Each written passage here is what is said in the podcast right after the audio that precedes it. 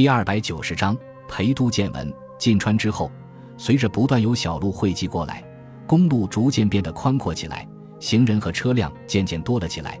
原本十分密集的军人的身影，则被大群脑袋上裹着头巾、身后背着长长竹篓的农民取而代之。参政员们这才感受到大后方的气息。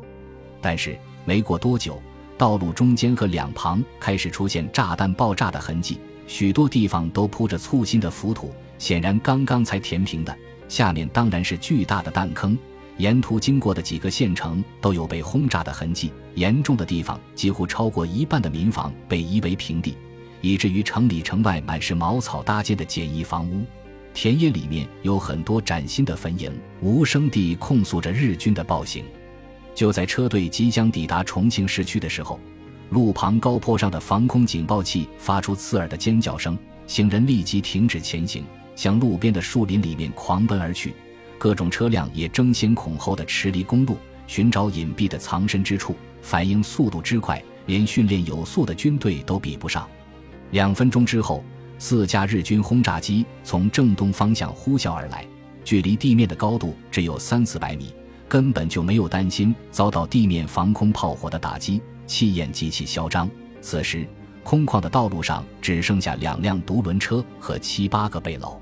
大约是在这里没有发现有价值的目标，轰炸机在道路上面来回盘旋了两次之后，就直接向市区飞去。没过多久，远处就传来震耳欲聋的爆炸声，紧接着防空火炮的射击声稀稀落落地响了起来。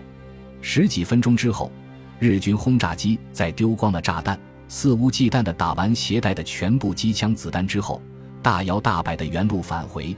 重庆上空的防空警报这才得以解除。让孙百里等人感到不可思议的是，当他们重新把车开到公路上的时候，赫然发现道路上面已经满是熙熙攘攘的人群。刚才四处躲藏的人们，居然以不可思议的速度又跑了回来。显然，大后方的民众已经适应了日军的狂轰滥炸，摸索出一套生存的办法来。孙百里的车队刚刚来到重庆市区的东郊，福建省政府驻重庆办事处主任李黎洲就带着几名办事员迎了过来。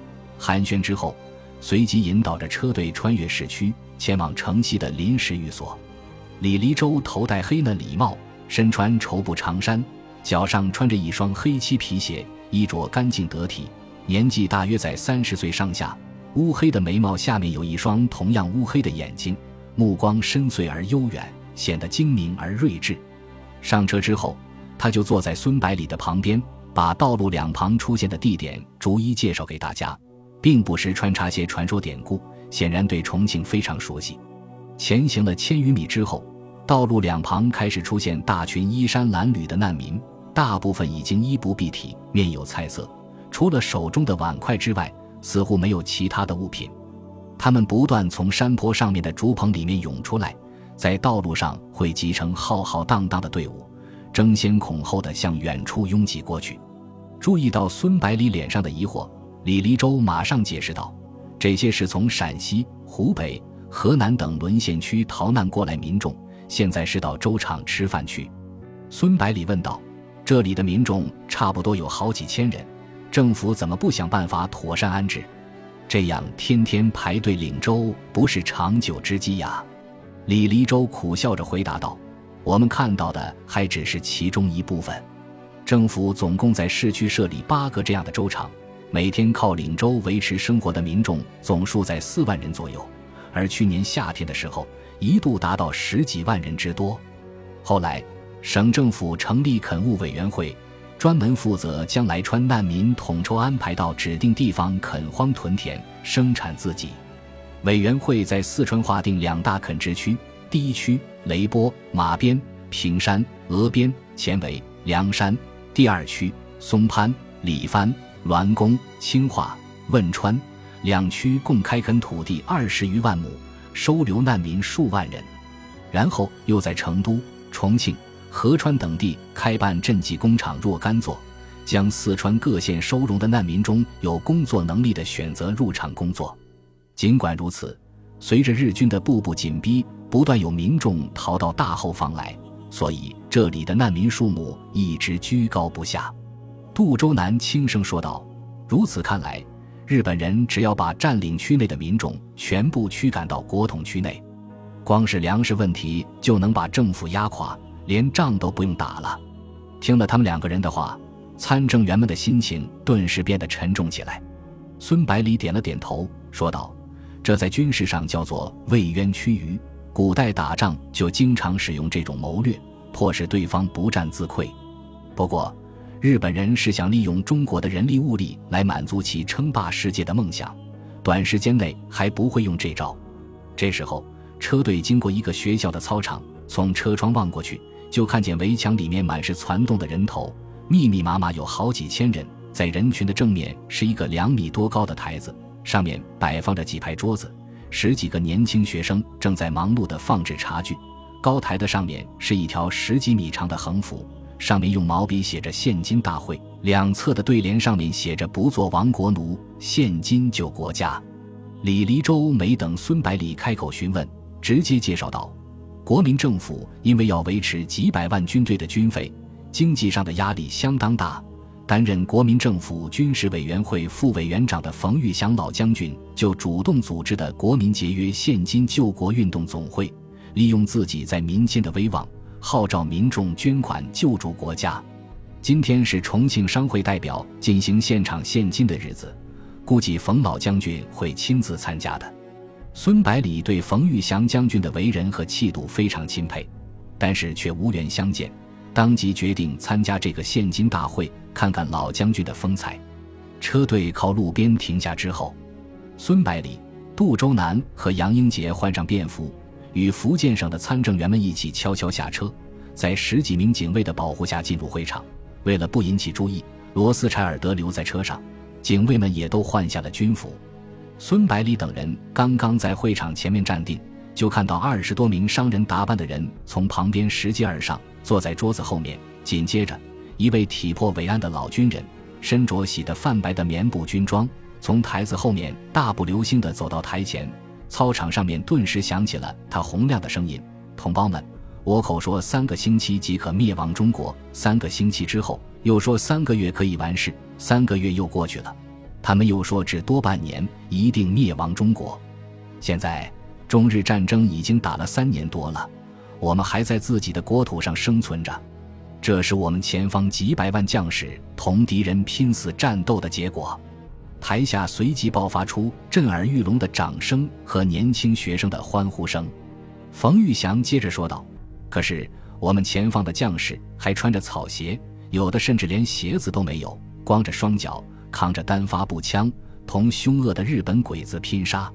我们的将士冻死、饿死的不计其数。”我们的将士受伤后得不到医治，而死亡者无计其数。在长江两岸战场上，我们的将士在阴雨连绵的季节里没有雨衣，只能穿着湿衣服坚守在战壕里。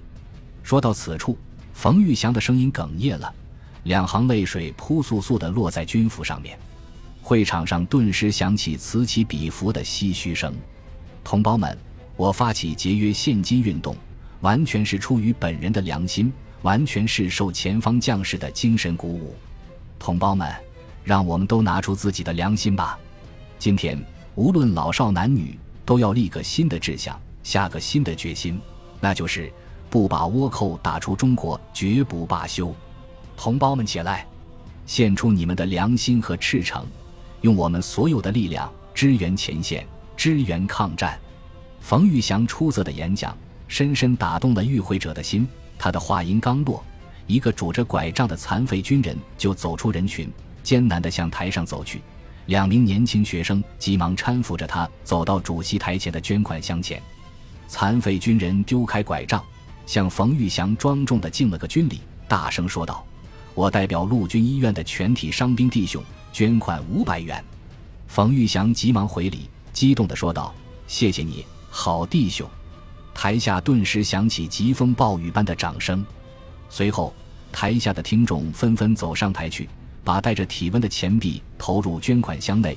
这些人里面既有工人、学生、手工业者，也有政府职员、教师等公务人员，甚至连孤寡老人也掏了腰包，最难能可贵的是，一群穿得破破烂烂的乞丐上现金主席台，将个人多年讨来的钱双手擎着交给冯玉祥。